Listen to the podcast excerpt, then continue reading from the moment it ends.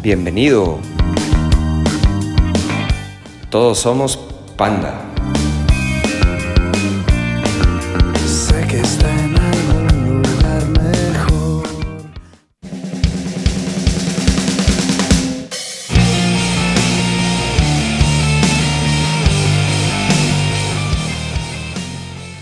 Bienvenidos al podcast. Ya no recuerdo, creo que es el capítulo número 4. O cinco. O 5. No sé, depende cómo lo saquen. Pero estoy con dos grandes elementos de la historia de Panda. Festejando este 20 aniversario. Aquí a mi derecha, el señor Francisco Lobo, Kiko Lobo. alias, mejor conocido como Kiko Lobo. Enfrente de mí, una leyenda de la guitarra regiomontana, el señor Ongi. que ha habido. Bienvenidos, muchas gracias por venir No, aquí a, a este su estudio, literalmente. de Kiko. Exacto. Y la idea de, de hacer este, este podcast básicamente es como recordar y darle un poquito más de, de historia a los fans de cómo fue que sucedió todo este fenómeno de Panda en los últimos 23 años, para ser exactos. A ver, ¿qué, qué fecha es la inicial que tienes tú ahí? Eh, la, de, la de la salida del disco. Estábamos hace rato discutiendo eso, de que a ver, ¿cuándo fue? ¿Qué año fue? 90 y... O sea, como que el, el día de, de la llegada a lo que en aquel entonces no era Movic, pero era como que el arranque así... fusión la global primera era todavía, introducción, ¿no? digamos, de que cassette, panda y luego ya conocerlos que fue. Creo que ha sido 99. Oye, y, y ahorita me estaba acordando el, el contrato, güey. Era un huerco de 17 años yo firmando un contrato ahí de. No, a ver, pero no te, no te acuerdas... No te acuerdas que me senté con todos sus papás. Claro. O sea, tú Sí. un huerco de 18 años. Ajá. Pues yo tenía 18, 18 años. Oye, y yo ya lo veía como un de que. El empresario. Sí, súper. Y, y es de que me sacas un año. y, y la verdad es que pues, na- pues, ni idea. O sea, era como que, bueno, ¿y ¿qué se hace? No, pues hay que conseguir un contrato. Bueno, pues vamos a conseguir un contrato, ¿no? Pero, pero, o sea, ¿cómo, ¿de dónde sacaste un contrato disquero? Pues digamos que lo tomamos prestado, Ok. que, por no decirlo menor. como comúnmente se hace. pues. como comúnmente se hace cuando no tienes algo, eh, pero como, como nace por realmente, es, bueno, antes de, de- de- de la historia de Panda en Movic, lo, que, lo que existiera como que un intento de muchas cosas, ¿no? Era como que, bueno, queremos entrarle a la industria del entretenimiento, me encanta el tema de música, pero pues no soy músico ni lo voy a hacer. Entonces eso quedó muy claro desde los primeros tres o cuatro intentos de agarrar una guitarra. Ok.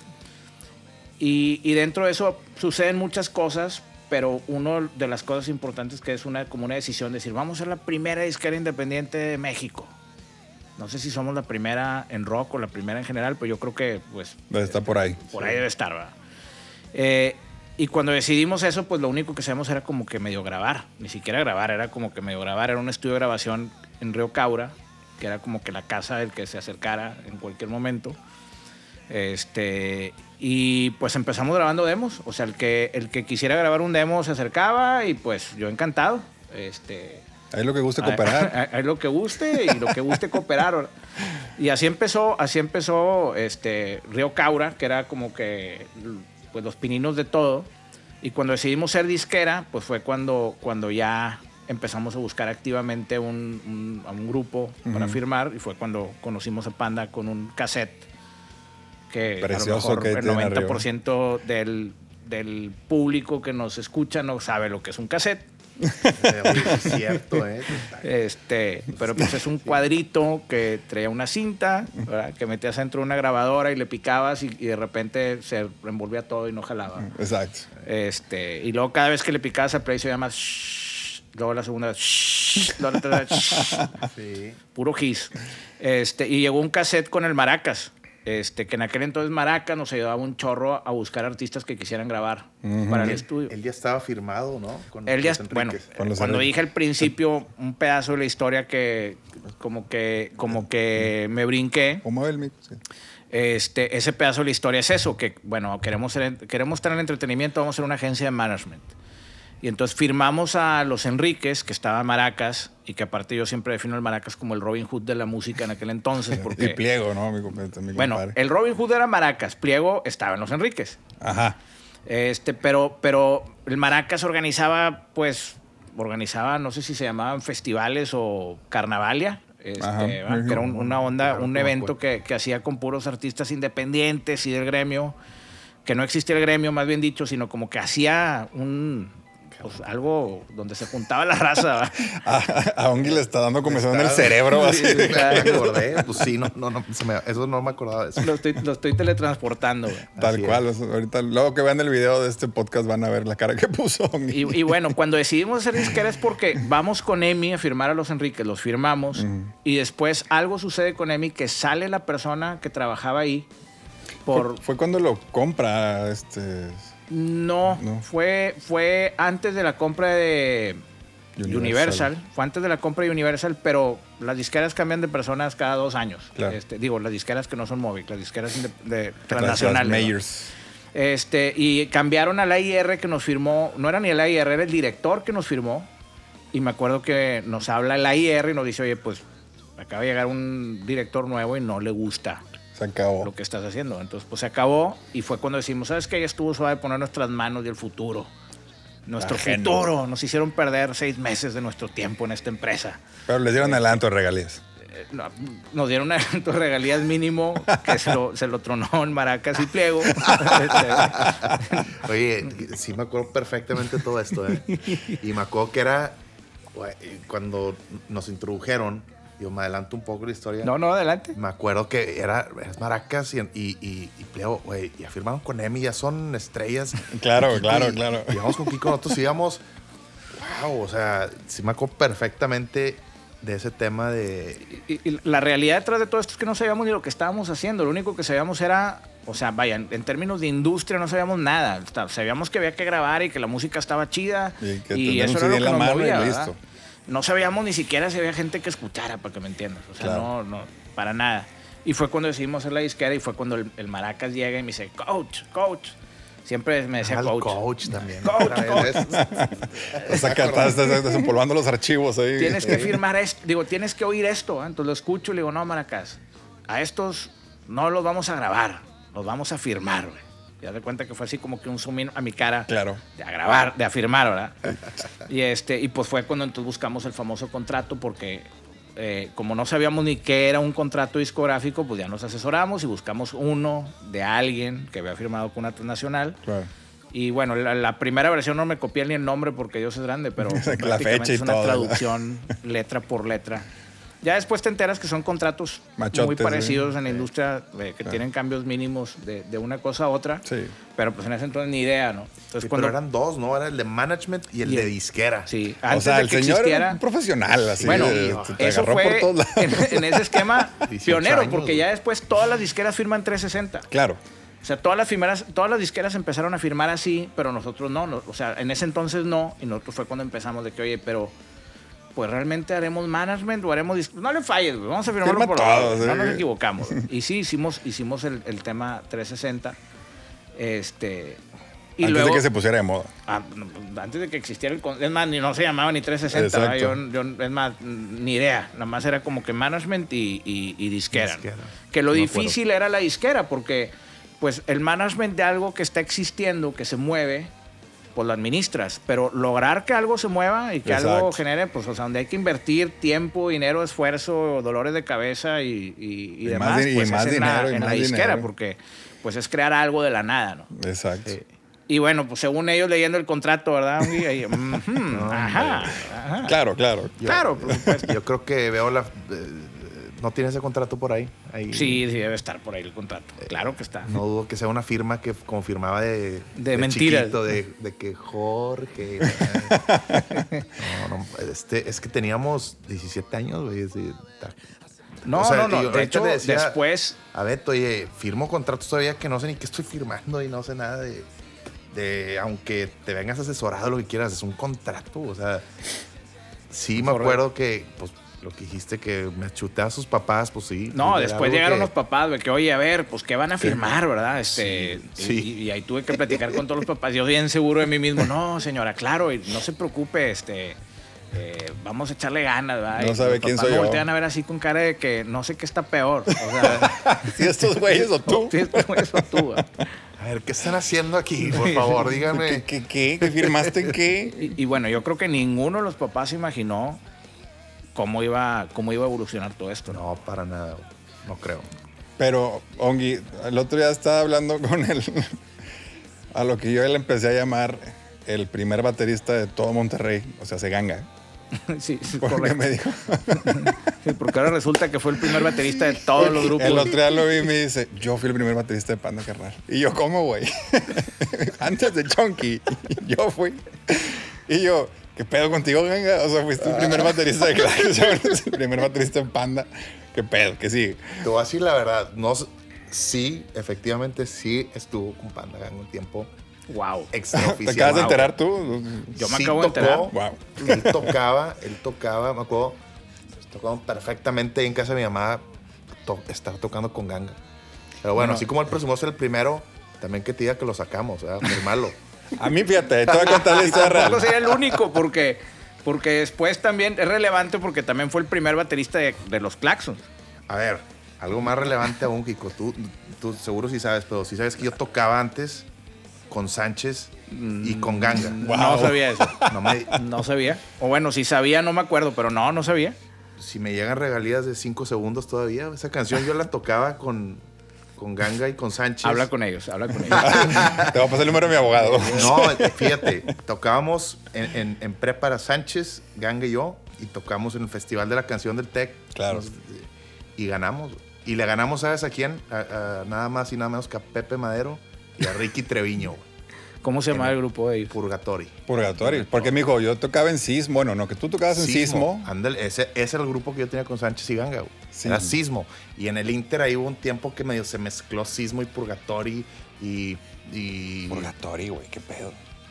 Purgatory, güey. Era, me acuerdo que tenía una canción muy buena que a mí sí me gustaba mucho. No, me, no me acuerdo el nombre, pero eran en inglés. De Pepe. Todas, eh, De, de Pepe en inglés. Órale, Pepe güey. en inglés, Purgatory.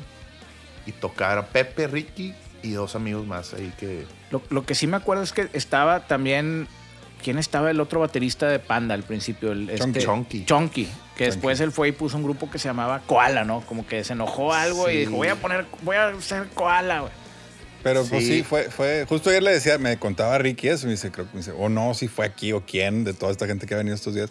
Pero me dice, güey, pues, creo que fue un tema ya como de familia, de que no, ya tenemos al hijo rockstar, que ya este güey ya no firme porque Uno en- suficiente. Sí, exacto. Con, con uno O tenemos. sea, como que ya fue un tema de que al- así en la yarda uno soltó el balón y entró Sí, Crow hacia sí. el. Pues tú, tú, tú no, nunca negociaste, no, no, nunca lo conociste a él. no, no, no. Yo, yo conocí a Panda como Panda. O sea, como 100%, estaba, Sí, sí, pero bueno. entonces fue... A mí llegaron, llegaron soltó- con ese, es, es más, ese demo que me trajeron fue producto del premio, de un premio que se ganaron en algún lado y se lo grabaron. Y entonces yo llegué con ese demo, ese demo me lo trajeron, yo me acuerdo que lo oí y pues típico, ¿no? Que le picabas al play y shhh. Entonces dije, lo primero que vamos a hacer, y es fecha que lo sigo haciendo, ¿eh? Lo primero que vamos a hacer es grabar un demo de veras, ¿verdad? Porque este Claro, demo no funciona.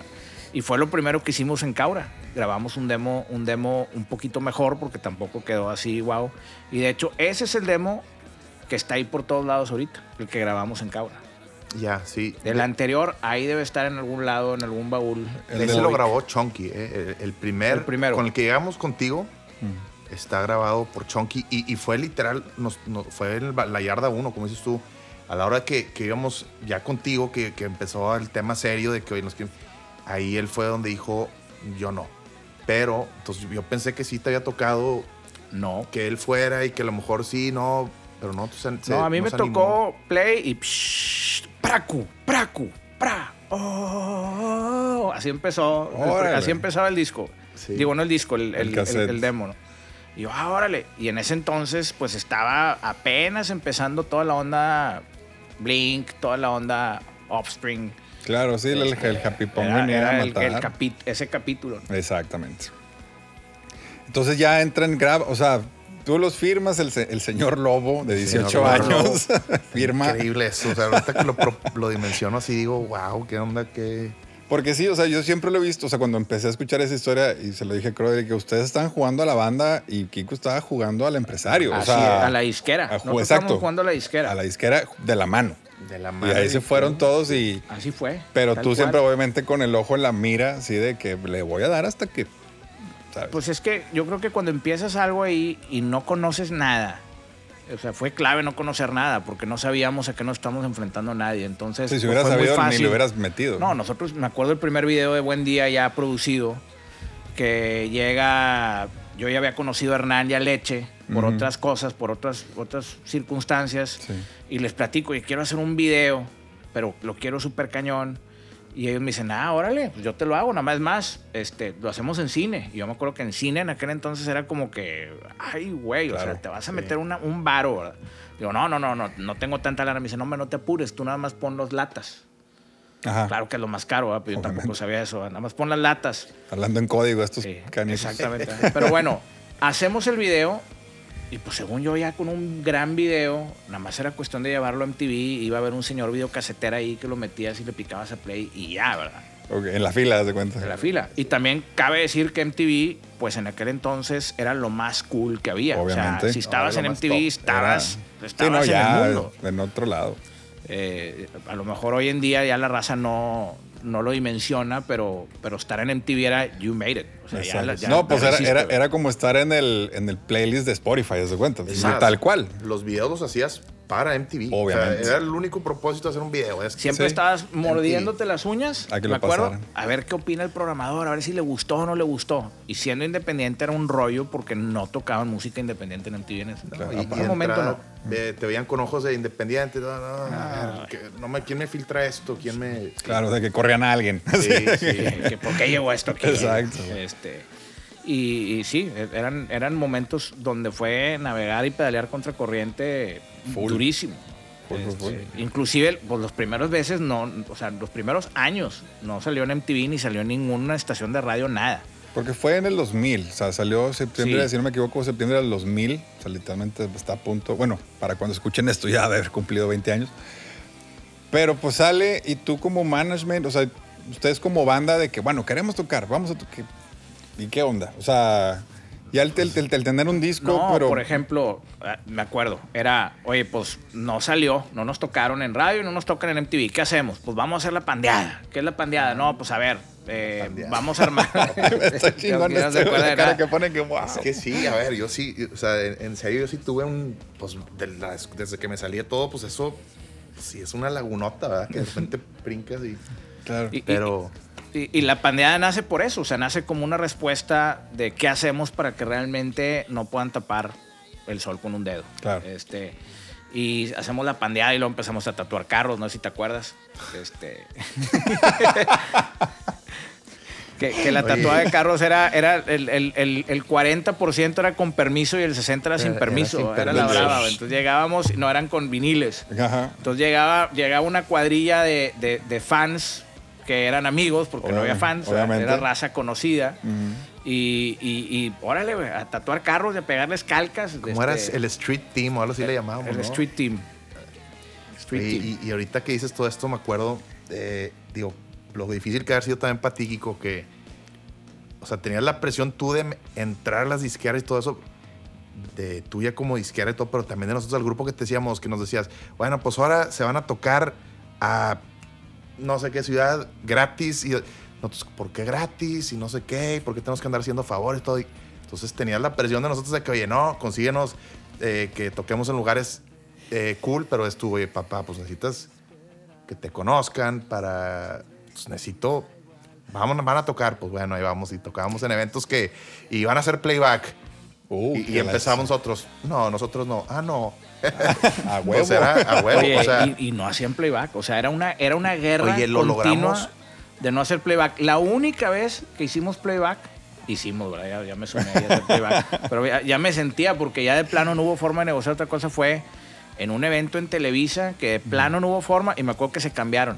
Plaza- Yo no sé si te tocó a ti o no, pero se cambiaron de que Crow en la... Como nadie nos conocía, Ya, fue en la entonces llegamos, no, yo soy el que canto. Ah, y ya, Crow en ya, la- ya. Crow de vocal y Pepe en la batería. y- Teníamos el bajo, el bajo ese El tololoche, sí, desconectados tocando, cos- Cro tocando eso y cantando. Eh, esa fue una. Hubo otra también que tocamos en vivo en, la Plaza de Toros de México era un mega evento. Toque ahí sí fue, a ver, tocamos porque tocamos, ¿verdad? Y Sí, fue. si, no, no, si no, no puedes tocar, ¿verdad? Si no es Claro. playback, no, no te vas a subir. Sí, pues está todo desconectado de la chica. Todo desconectado y yo me acuerdo que pues muy chistositos nosotros pues pues nos quitamos los instrumentos a media canción y empezamos a bailar como eh, y es de que oye pues Tú, No, tú ¿qué imagínate, haciendo, tú, imagínate yo la cara, yo estaba sentado con el, con el, con el, con el señor Don Radio. Don Radio. Claro. Que tuve que rogarle porque era rogar, o sea, no era, no fue, no fue de habilidad, fue capacidad de rogar, rogar cuatro meses de comidas y de, es que señor, vamos a cambiar el mundo juntos, yo sé lo que le digo, esta música, mire, y señor acá con sus lentes, ¿verdad? En la, en la comida, tráigame el vino más caro, ¿verdad? Y tráigame el... Y, y bueno, te voy a hacer el favor porque, porque me caes bien, hijito mío. Me Sí, caes bien, te voy a hacer el favor. canijo. Y te invitan y te subes y tú estás sentado con Don Radio ahí y de repente estos hijos de su... Madre. Que Dice, su mamá no tiene la culpa de se nada, ocurrió cabrón. y Se quitan eso y el señor nomás me voltea a ver así con cara de que, olvídalo, o sea, estás Se completamente vetado de todo lo que pueda seguir. prefiero un evento de eh, bueno Exa. No era EXA, era EXA, EXA fue mucho después. en ese Sí, ¿verdad? Sí, esto haber sido. ¿Qué habrá sido? ¿Reactor? A lo mejor. Era- No creo, era- pues, bueno, estaba no, bueno, no sé. atascado. No, reactor no fue. Atascado. No fue reactor. o sea, era algo inconcebible. O sea, para estar parado en la plaza para arriba y, y, y el- en- en- también en la parte de abajo. Sí, aparte estaba que es la plaza de toros más grande del mundo. Sí. O sea, Y, y yo me acuerdo que, digo, ahorita digo, oye, pues sí, qué valientes, digo, qué idiotas, qué pendejos, pero qué valientes de que, oye, lo hicimos, ¿verdad? O sea, que nos quitamos los de estos y ma- ya me acordé, hasta me- nos pusimos a hacer lagartijas ahí, a- a- a- como... Aparte, como que, como que Era- te- yo me imagino que ustedes se visualizaban de que, claro, lo vamos a hacer y todo el mundo va a estar de que, Sí, les vale, cherroqueros. "Ah, máximo, ay, de que todo el mundo era como que, "Oh", así de que, ¿qué? ¿Qué pedo está pasando? haciendo? que está, un la- el lagartijas, el de acá, ¿qué está haciendo? ¿Quiénes son? ¿Quiénes son? de que entrada, ¿Quiénes porque son? chingados. Uh, bravo, no sé, o sea, de- sí, sí me acuerdo bastante de eso de... Y por eso te decía que todo lo que ha batallado Kiko acá con... Sí, es, es así, claro, Pues así no, de que. digo, obvi- obviamente sí se batalla, ¿no? Es una, fue una época de mucha, de mucha incertidumbre, de mucho dolor, porque pues no nada más era el tema de, de, de ver cómo le hacías para pagar la luz esa semana. ¿va? Este, yo creo que el primer disco de Panda vendimos 50 discos y esos 50 discos, yo, yo creo que el 99% fueron a sus papás, a mis papás, Claro. a los abuelitos, este... ¿Cuánto fue la maquila del primer disco? O sea, de- del, del, del osito este. No, si fueron más 5 50. No, no, del primer disco, del primer disco literal. Yo me acuerdo que nada más lo vendíamos en Saharis. En Saharis, Porque, a ver, yo pensé en mi cabecita, yo decía, claro, ya está resuelto. Conozco a Adrián Peña de, de D99, Claro. me va a tocar en radio. Y conozco a Beto Serna de Saharis, nos va a vender los discos. Y ya, maquinar dis- maquilar discos y grabar es lo que nosotros hacemos hacer. Está, está perfecto. Ya, de aquí. Ya está, la ecuación perfecta. ¿va? Claro que Adrián Peña lo tocó dos o tres veces y Beto Serna nos puso en dos o tres tiendas, ¿va? Este, y pues era obvio, porque Sin pues, ofender a que nadie. quien lo fuera a comprar. Entonces, del primer disco, en ese, en ese, después vendió mucho, después, pero en esas épocas vendió nada, vendió, más, me acuerdo que era toda consignación y ahí venían las cajas de regreso. Digo, no, por favor, no, señor Beto, por favor, no. Y luego ya entramos en Music and More, que era otra de las tiendas. Claro, claro. Music and More. Ya entramos en Music and Mándale lo que nos regresó Saharis a Music and More. Y, y, y ya después, inclusive, ese era el disco del Panda con el, con el ombligo, Sí, sí, sí. con el umbilical. Acá futuresco. Sí, futuresco. El 3D Panda. El Trip Panda. De hecho, ahí, ahí está 2K. uno arriba, un, un sí, ahí tengo, ahí están tengo, varios. tengo varios. me lo enseñó. Voy a rifar uno, yo creo.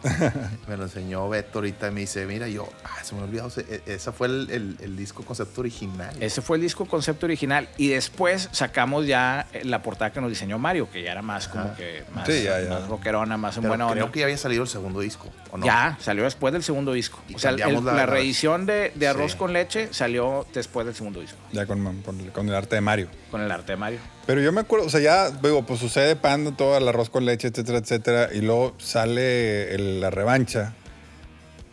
¿Y eh, cuál fue el primero? Ya no jalaba, ¿no? Fue el primer sencillo. No, fue No. Maracas. Fue Maracas. Fue Maracas. Fue- y, y- y, pues digo, Y fue, o sea, digo, y lo, lo digo y lo pongo en la mesa porque fue Una, o sea, yo lo veía y lo veía Yo- y yo lo veía otra vez esta Yo le daba, yo le Otra daba gracias a Dios que hayan escogido Maracas porque, porque dije, ay, finalmente vamos a tener una rola fácil de, de mover. O sea, como que la van a agarrar muy fácil.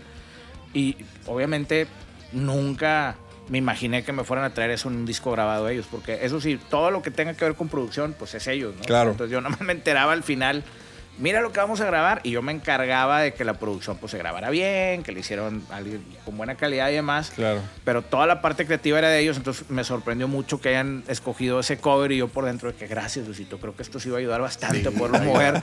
este, Y si fue algo, pues también es algo estratégico. Eso también de, de nuestra parte fue así, oye, sacar esa, entendíamos la situación de, oye, pues también es, hay que darse a conocer, si no, o sea, Sí, que te vean la cara en la portada, ¿no? Y- que era y bien sí, importante. Y, a veces es este, eh, como, como dices tú, que yo creí que por conocer a, a, a tal en, en Dinarinan y tal ya tenía todo resuelto y me iban a, a poner en todos lados y ya. Y nosotros era igual, ya tenemos un disco que está fregón. Obviamente te va a gustar tus canciones, ¿verdad? Dices, ya, con, con- con que estén grabadas, la va a escuchar y todo el mundo va a ir a comprar, todo el mundo va a ir a, a los conciertos. a y, un pues, paso de ser famoso. y, y te das cuenta que pues está bien difícil, ¿verdad? Como todo negocio. Sí, no, y aparte, aparte también fuimos hiper mega suertudos de un momento en donde los fans estaban se empezaba a globalizar un poco más la cosa, entonces empezabas a escuchar más cosas que venían de Estados Unidos. Era más fácil. empezaba una revolución de música a la onda happy punk, a la onda más, pues todavía no era ni emo en ese entonces, emo fue Sí, no, bastante todavía era después. ¿va? super happy punk. Este, pero era super happy punk y era, pues era un, ¿por qué no decirlo? Era un rock para la raza que no quería digerir un rock. Sí, porque ¿no? ya venía como la bajada del new metal. Así es. Y venía esta para arriba Esta del happy oleada. punk y, más globalizado. Nos tocó el inicio de, de Internet, o sea, Exacto. nos tocó cruzarnos con el inicio de Internet, que eso facilitó muchísimo, porque pues fue como coordinábamos las cosas con los fans y como coordinábamos las cosas con los street teams y como los foros. Había un lugar que se llamaba Pandalandia, otro Claro. Pandalandia. Pandalandia hace poquito me algo vi. ¿Todavía hay una cuenta de Twitter de eso o algo? Pues ya no, no sé. no, tu Twitter no, no- existía, carnal. en ese No, no, pero ahorita ahí creo que hay alguna cuenta o algo de Ah, pues, Pandalandia. seguro. Era el website. ver- www, no había ni Facebook, no había Twitter, no había Instagram, no había nada. Era ni- bueno, MySpace fue después, era antes de MySpace, era Ah, una claro, página de MySpace web fue con un foro. 2004, por ahí. Y era un foro donde pues un chorro de raza nos ayudó y nos Sí. apoyó a que, a que esto empezara como que a, a generar, se empezara a gestar de adentro hacia afuera. ¿no? Claro. Entonces tuvimos mucha suerte de eso, tuvimos mucha suerte también de Napster, Mm, porque claro, Napster pone en crisis a la industria. exacto. Digo, y a nosotros también después, ¿verdad? No este, pero nosotros ya no vendíamos nada, entonces pues no pasaba nada. Ya, que no regálaselos más, mejor. ¿no? Exactamente. Pero, pero eso pone en crisis a la industria, se distrae la industria y fue cuando nos dan algunas grietas ahí para entrar a radio, para entrar a, para entrar a, a- a- la tele. Mm. Este, y sí fue cuando pues ya no estar en las Big Five, este, en, las, en las grandes cinco disqueras transnacionales, que son la Sony, la Semi, las Warner, Claro. Universal, este, empezaba a tener un poquito de, de sentido. Entonces Sí, nos tocó sí, sí. mucha suerte estar en el lugar correcto, eh, en Con el, con el proyecto con el correcto, con, la gente proyecto correcta. con la gente el- correcta y, y bueno, pues así se dieron las cosas. Y ahí fue donde ya tú, o sea, ya empezaron a sentir un poquito más las mieles de, pues fue Maracas y luego fue Ya no jalaba. No recuerdo si hubo un tercer sencillo de ese disco. Híjole, fíjate Espérate, que es las ahí cosas... creo que fue el, el video. No, sacamos nomás dos videos. Videos, videos. Bueno, fue- es que también otra cosa, cuando dicen, llegan ellos como que haciendo su stand diciéndome, vamos a sacar maracas y el video lo va a hacer Krusty. Lo hizo Krusty ese video. fue el de Ya no jalaba. No, el de maracas no, blanco y negro. Ah, el de Maracas no lo hizo Cro. Lo produjo. no sé Ah, quién sí, lo produjo, cierto. pero se me hace que lo, lo dirigió Crow. Lo dirigió Cro, sí, Me cierto. acuerdo porque de, de la toma donde avientan la moneda al principio y rompe el vaso. ¿eh? Y sí, sí me sacó una carcajada cuando lo vi la primera vez. Dije, ya, ya se logró todo. Porque el segundo video, este, ¿cuál caricaturas. Eh, ¿Los monitos es que están acá? No, no, no. El segundo video del primer disco, Ah, del primer disco. que fue el, el segundo video que hicimos, Si supieras. si supieras, Si supieras. mm, fue un video que no nos encantó a todos. Sí. Ah, Este, Fíjate, digo, estaba- no estuvo estaba- malo, fue un buen video, pero fue un video que no, no, no bueno, a, a la gran mayoría no nos terminó de matar. Estaba, me acuerdo revisar el sketch cuando lo propusieron. La primera vez que nos lo contaron fue de que. ¿Cómo? Y luego lo vimos ya escrito. Y pues es difícil imaginártelo. Y, y nos gustó mucho porque era muy original, Es muy que- distinto. Y, y- pero sí, ya que lo vimos terminado, fue de que algo le faltó, algo no.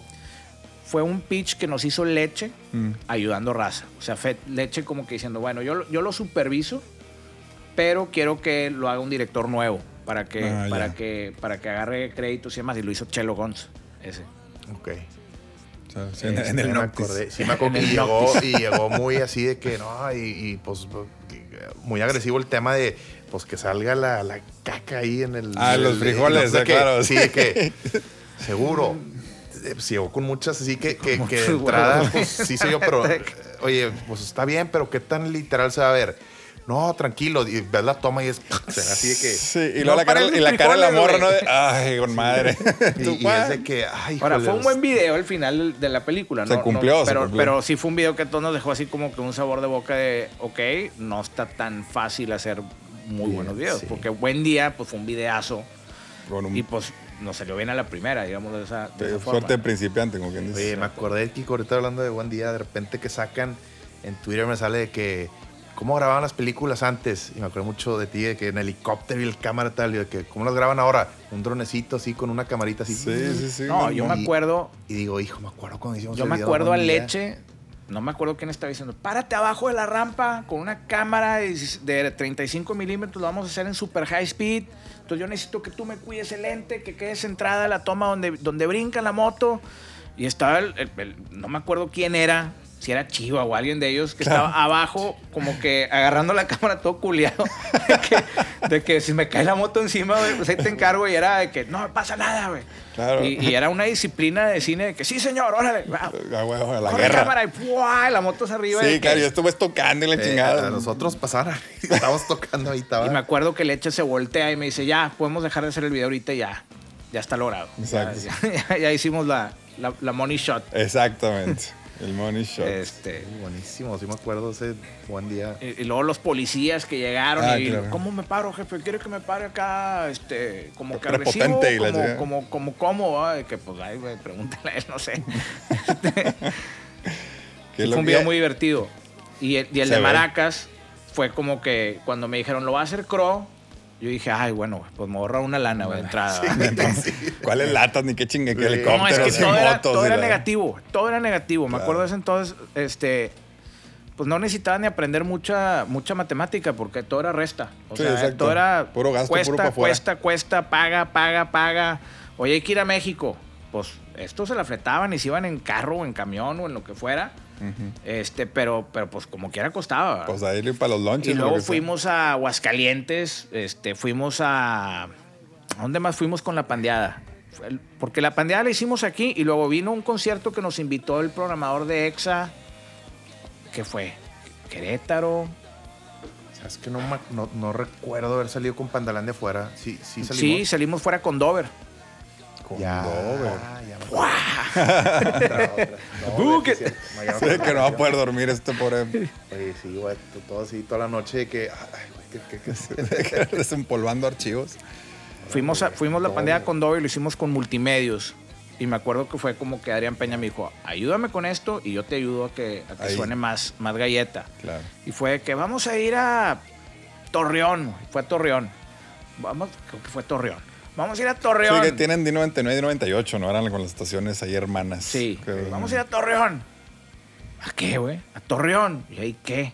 O sea, ¿qué? Porque Sí. sí, en, en ese momento era México, Monterrey Guadalajara. y Guadalajara. Se acabó. Todo lo demás, México no existía, que fue otra de las cosas que aprendimos en Movic y que después usamos mucho, que fue, vamos a inundar, vamos a inundar de Los afuera hacia adentro, o sea, vamos a todos los, a todas las ciudades, a todos los municipios, inundamos de afuera hacia adentro a, la- a las, a las sedes grandes, porque nadie pelaba, la- nadie pelaba a Torreón, nadie pelaba eso, entonces nosotros aprovechamos mucho eso Claro. y fue como que la gasolina que nos ayudó. Total. Pero sí estuvo, tuvo, pues había que fletárselas un chorro. Sí, porque decían de que ahorita que estaba Mireles aquí sentado, Y decía, güey, pues era de que en un camioncito que tenía una cama y ahí dormían estos tres güeyes y yo en una silla y el otro en otra silla y en una mesa. Y... Sí, era, era bien pesado. Y a mí me tocaba a veces regresar de uno de esos y eh, presentar un examen.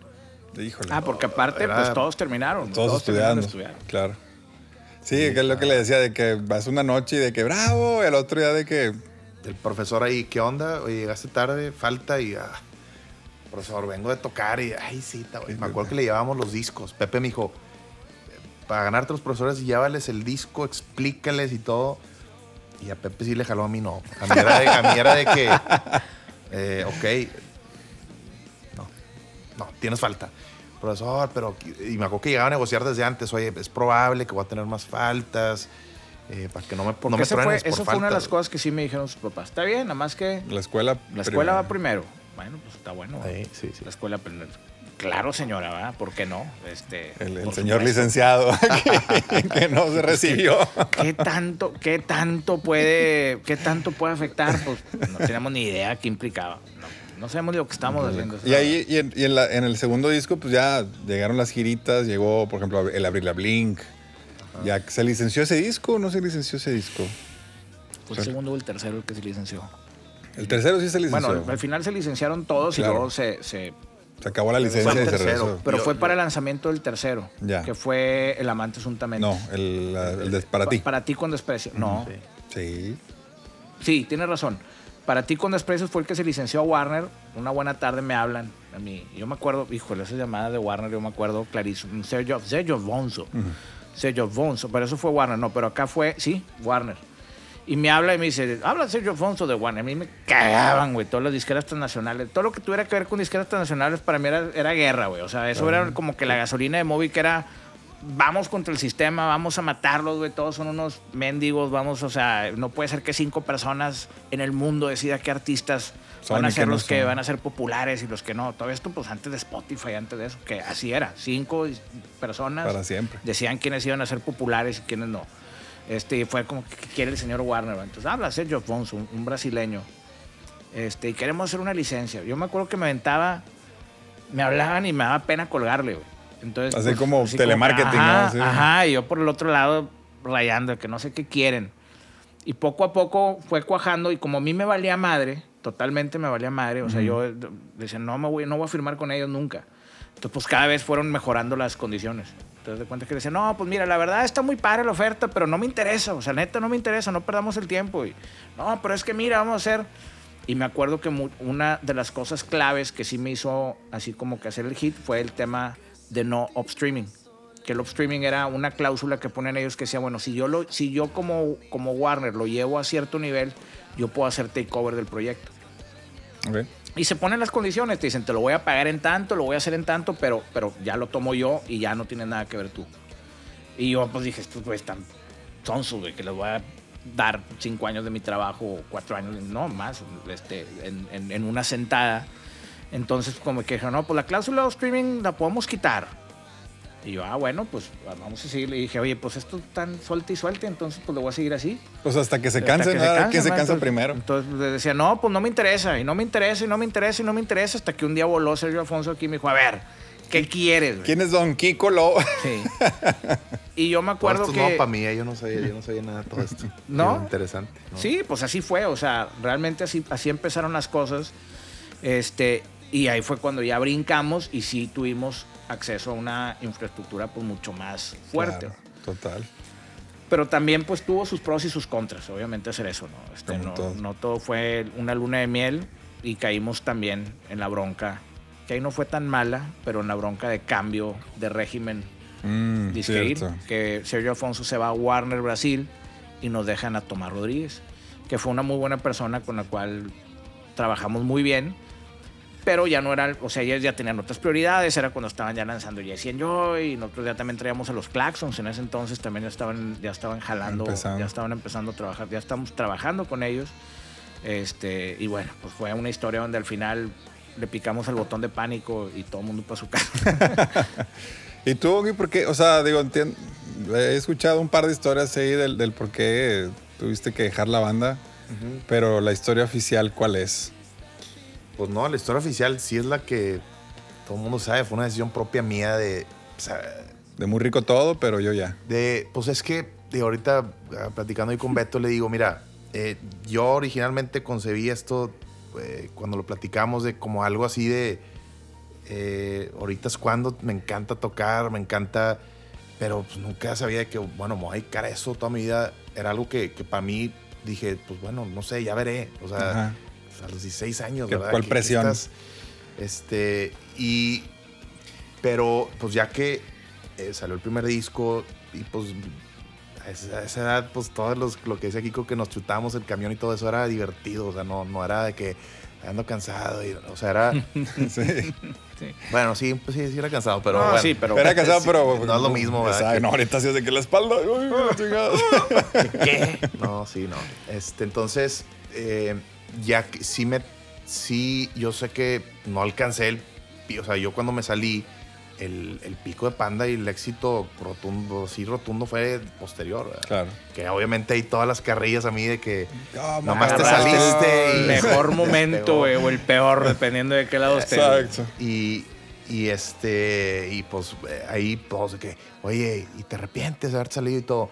Y la verdad digo, no, no, no, a ver, este, digo, lo, lo, lo llevo diciendo todo el tiempo. ¿verdad? Es una decisión que yo, o sea, llegué a, a lograr lo que yo quería con, con la banda. Es, oye, estuve en MTV, salí en MTV, que MTV, ya hablamos de lo importante que era.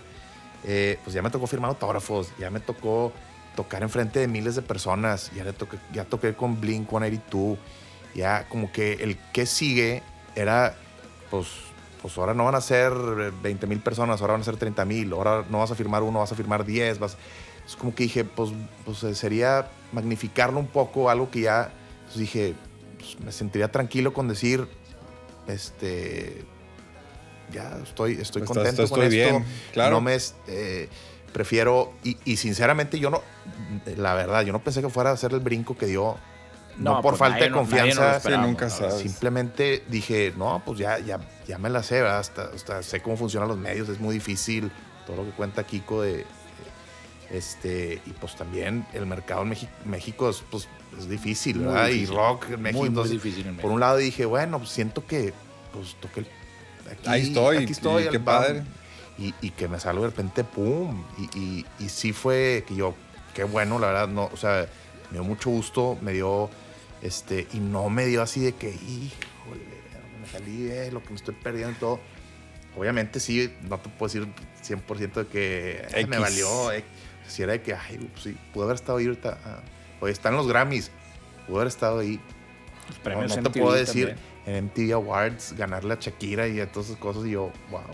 Exacto. Y este, pero, pero no, el, eh, o sea, como que Sigues en paz con la decisión. un esa. paso con la decisión y Y más. eso es bueno, está con madre. Sí, o sea, chido. yo creo que eso es lo más importante, ¿no? A final Porque de también sí, fuiste, pues, hasta como en plenitud en otro aspecto personal. Sí. Y eso está muy bien. Porque mucha banda a lo mejor de que me salí, de que ya vive toda la vida de que "Ay, guay, la cagué, ¿sabes? Qué mala decisión y no. no- Pero en sí. este caso, que, que bien. Qué bien Aparte te ahorraste bastantes canas. Este, ¿A ti te tocó el chopo o no te tocó el chopo?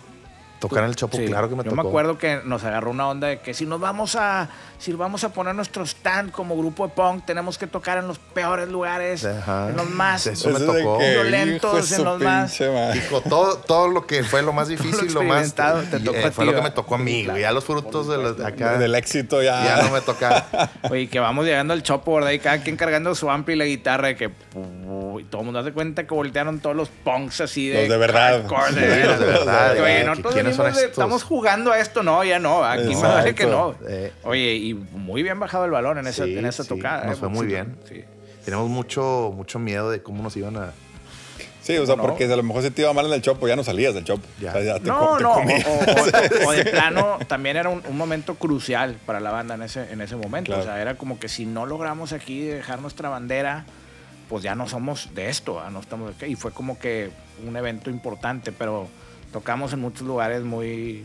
Este, Que ya ahorita- que ahorita ya no vuelves, tocaron en muchos lugares muy, muy y- interesantes. Y, y, pues también en, en- en algunos, inclusive hasta amenazantes de, de que no les voy a pagar. Y, ah, no, pues si te acuerdas trabajo, uno, digo, no quiero contar quién fue el particular, pero que, que, en un, que no nos dejaban salir y que, que Y que es tú, porque no fue gente. Algo hizo mal. Sí, el- el- no el- salió el show. y- algo y- pasó y, ya. no salió el show. Y Y, no voy a algo- pagar y no se pueden ir y no. Y con un empresario y un poco que Turbio. Y, Y en ay, un momento donde no te imaginabas. Claro, aparte, donde todo, o sea, todo hoy en día sí tienes bien. más cuidado de muchas cosas, pero eh, en esos momentos era muy normal. O sea, era. era Que te contrato, ah, va, vámonos. más, güey, ni preguntabas quién era. Exacto. Al revés, gracias, carnal. Este, Chido, sí, exacto, se agradece el, el gesto. exactamente, va, gracias, brother. ¿A ti te tocó Los Ángeles o no? No, fíjate, ahí fue cuando me salí temporalmente. Ah, te- No sé si te acuerdas, hubo un Sí, tiempo claro, y que ahí fue donde entró Arturo. Entró Arturo a cubrirme ese tour. Ese tour. Inclusive fue rojo algunas veces. Sí, también. claro. ¿A tocar? A sí, tocar, tocó el Rojo tocando con la Ah, banda. eso- tocó eso sí en, nuevo, tocó en sí no el rojo tocó, me acuerdo que en. McAllen y luego en San Diego, no me acuerdo, en San Diego no me acuerdo, pero en McAllen y luego tocó en algunos lugares ahí en, en Estados Unidos también el rojo y bueno, aquí Sí. no se diga, ¿va? Órale, o sea, entonces fue de, de- de- de guitarrista suplente, productor, ingeniero, Así es. tamales los domingos. O sea, de la era medio ingeniero, luego fue guitarrista medio suplente, y luego fue productor y Ahí sí fue productor, productor y medio. Sí, exactamente. Pero pues, esas, historias también de Los Ángeles fue como que yo me acuerdo, así fue como entrar a un mundo nuevo completamente. En esos, en esos entonces también ahí, esa también te la perdiste, güey. Sí, sí, me la perdí. Ya yo me acuerdo, Yo estaba haciendo ahí mis prácticas profesionales de, de estudiante y, y fue de que pues, era, fue un verano y era, pues yo tenía que cumplir todo el verano. Entonces, pues, no, Que eso sí, modo, ahorita sí, eh. yo diría de que, ¿para qué me quedaban las pinches prácticas mugrosas Sí, de que me hubiera ido de claro, cotorreo? claro. Claro, Esa- eso sí, esa- eso sí dices, sí, chinga pues, sí, pues, sí.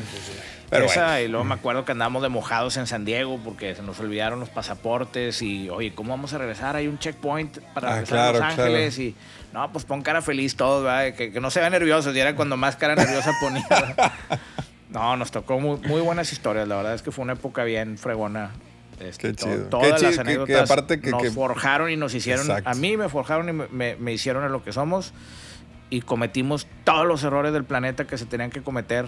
Y, Al- bueno, en la edad correcta. en la edad eso, correcta. Que eso es lo importante. Que seguimos cometiendo errores, pero ya no tanto como Exacto. entonces. O no tan feo, o no sé. Exactamente. Yo, yo me quiero imaginar las juntas que han de haber tenido ustedes para, para, para juzgar a Kiko Lobo, este, para colgarlo del- del- del- de la cuenca de sacrificio en algún momento.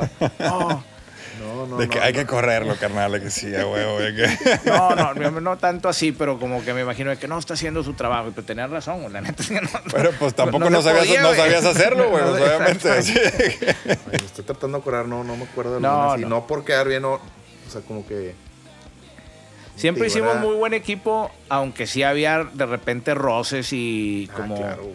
Como Como en cualquier lado. Exactamente, pero pues al, al fin del al fin del, del tiempo, este pues hicimos más cosas buenas que malas Eso, en general. eso se nota y queda, quedó claro en la historia musical de México porque en cada capítulo, llamémoslo así, que he estado aquí sentado y lo repito y se los comento de que digo, por números, o sea, y le duela a quien le duela, o sea, Panda fue y es ahorita la mejor banda que ha dado el norte de México, del rock al menos.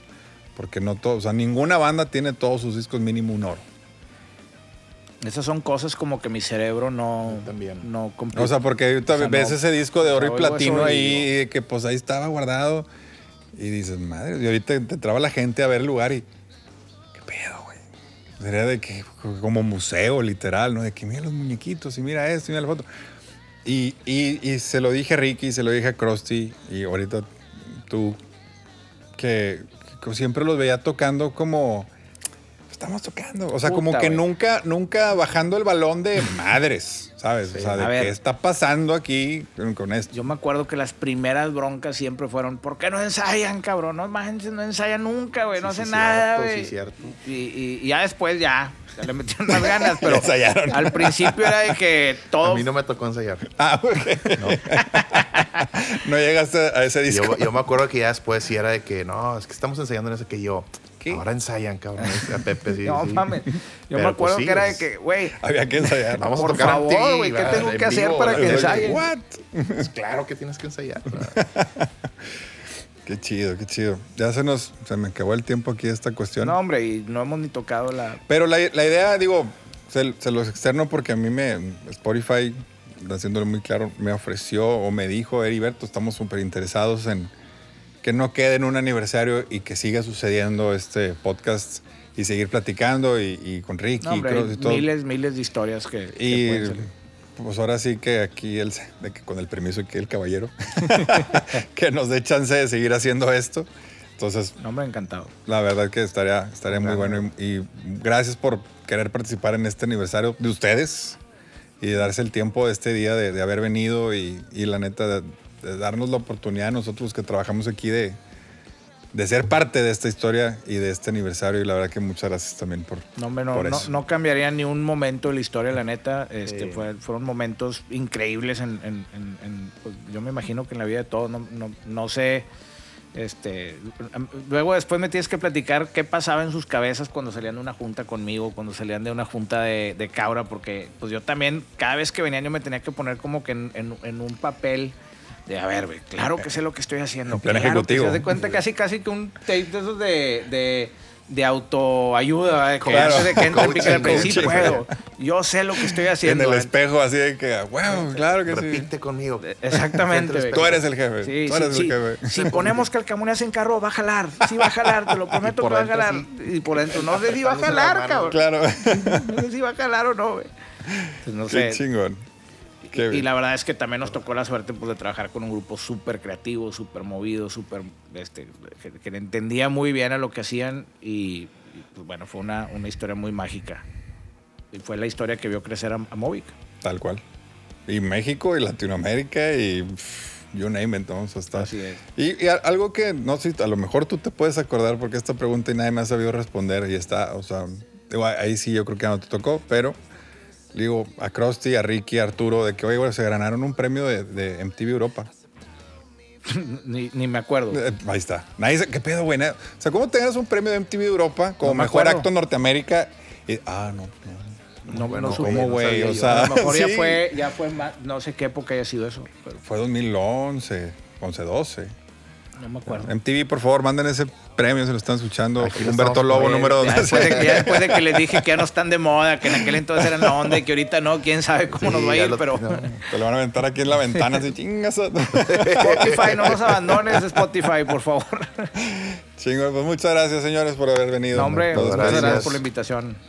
Francisco, Don Kiko Lobo y Jorge Ongui Garza.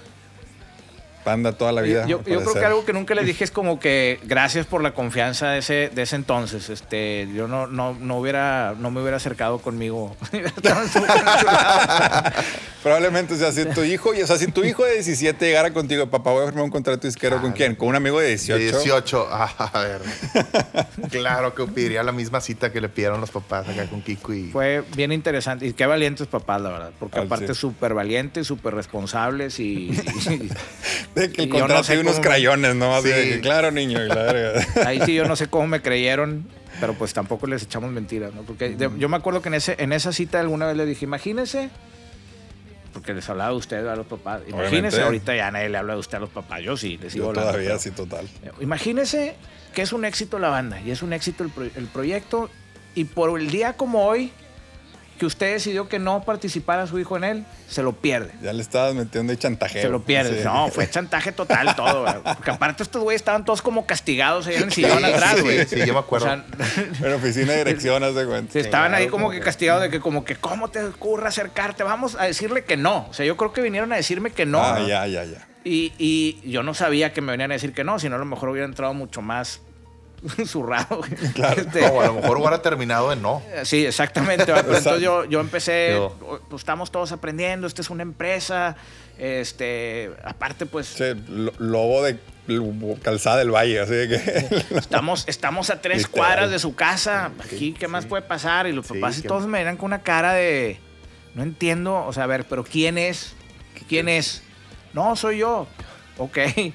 Este, y me acuerdo que, que, que así fue, y era de que... Pero luego, ¿cómo le van a hacer para estudiar? No, hombre, no se preocupe, señor. Nosotros vamos a hablar Y con los maestros y vamos a programar y vamos a... Puras mentiras, güey. La verdad, puras mentiras. Pero lo, lo peor del caso es que sí creía que iba a pasar. O sea, claro, yo voy a ir a hablar con los ¿Qué maestros. tan difícil puede ser? ¿Qué tan difícil puede ser, güey? Nunca me acerqué a platicar con ninguno de sus maestros, obviamente, güey. Jamás. No, Nos hubieran tronado el doble, yo creo. Es de que no, sabes que estás dado de baja desde ahorita, te digo ya. Exacto, ya. Te estoy haciendo un ¿Qué, favor. qué pasó compadre. después de esa cita? De esa junta. ¿Qué te dijo tu, qué te dijo tu mamá? Claro. ¿Qué Yo con mi dijeron los mamá papás? fue, eh, ella me dijo, ¿sabes qué? Mira, a ver, nomás, eh, no sé, confío en ti, está bien, si, si te, si me la compró el hecho de que le dije, mamá, esta es tu oportunidad, este, ya sé que a lo mejor no te gusta mucho por, por, pues, las razones que ya todo el mundo sabe, ¿verdad? Que, que los papás hacen los hijos. Y, y, y me, dijo, voy a confiar en ti, o sea, está bien, me gusta tu plan, que, que quieres ver si funciona, si no funciona. Y me dijo, dale adelante. Ya, ya hablamos los papás y, y es más, creo que, o sea, mi mamá me dijo que sí, independientemente de lo que hayan decidido los demás papás, pero, este... sí Haber le- dicho, no, me le van a decir que no todos y va a quedar Exacto. y yo quedé bien. Y, y no, pero fíjate, ahora que me acuerdo, sí le hice una, una mi, mi mamá me dijo, oye, nada más, si pongo por escrito qué es lo que buscas con la banda, o sea, por qué lo quieres hacer, para que lo tengas tú de memoria Como cuando... Terapia, ¿no? Así, pues, medio- Personal. Y la escribí la, la- la carta y se la di, ¿no? De que sí, mamá, o sea. Y, me, la, me, la, me la dio recientemente. Que me dijo, mira, mijito, ¿te acuerdas que te pide la Ah, carta? Mira, qué aquí chulada, está. güey. Él la tenía. Que y- es una y sabiduría de los papás. Súper. Me dijo, ve, ve, velo, o sea, ve lo que te. O sea, lo que El sirvió papá del. de Pepe, un súper empresario enfrente de mí, Ajá. así, ocupado de que... De digo, que me yo estoy- estoy me perdiendo millones en este de momento, No tengo, no tengo tiempo ni cinco minutos y ahí estuvo y me, me hacía preguntas y no me acuerdo ni qué me preguntaba, pero todas se las contestaba. O sea, Esa es el fue siguiente entrevista. Los papás, el Los reencuentro. el reencuentro de los papás No, y Kiko. está A ver qué chingo. Sí. Sí, sí, estuvo bien interesante, bien, bien interesante, la neta. Ah, Pues mi qué mamá, chula. ¿qué? Mi mamá va a decir, ah, pues él ya se salió, él aquí está, ya. Ella va a decir, ¿verdad? pero los papás de que, digo, Kiko, todavía siguen ahí en la música, carnal. Sí, Bueno, exacto. y, y- y cabe des- destacar que hoy, pues está School of Rock y como que muchos papás quieren que sus hijos hagan cosas de la música. Exacto. En los noventas eso no Era- existía, era al revés. El, Sí. el músico era, ¿cómo, mijito? Por favor, Sí, no. sí. Quiero que seas doctor, abogado Claro. o ingeniero. Lo ¿verdad? que sea menos Este, eso, Todo lo que quieras menos músico, por favor, mijito. Y Sí, eso es artista que- menos. Eso es lo que me refería con lo de que lo- las razones de los papás de eso es, es eso, es. Y era social aquí en México, ahora lo digo, no sé, obviamente al alcance que tenemos de nosotros de van a decir, ay, pues nomás si era así en Monterrey, en el DF, no. Yo creo que sí era algo muy. Era tabú, de, era tabú. "Oye, pues, que el papá quiere que sea el doctor, wow, el abogado, wow. Claro, el- padre, siempre fue tabú, sea, siempre sí. fue tabú. y la música, pues es. Y aparte, el tema de, pues, del mercado de México rock, pues está más chiquito, está más difícil. Y, Es que son drogaditos. y son No, drogaditos. era, sí, era sí, sinónimo sí. de drogas. Y la verdad es que eso fue otra cosa que sí caracterizó mucho el grupo, que fue un grupo súper saludable en ese Exacto. aspecto. O sea, que no. Y eso sí me acuerdo que sí me la, sí me la mencionaron hasta. Pero a mí, en mi mente, no me pasaban las drogas ni me pasaba nada de eso por, por encima. O sea, nunca fueron esas las razones. Claro. Este, claro, claro.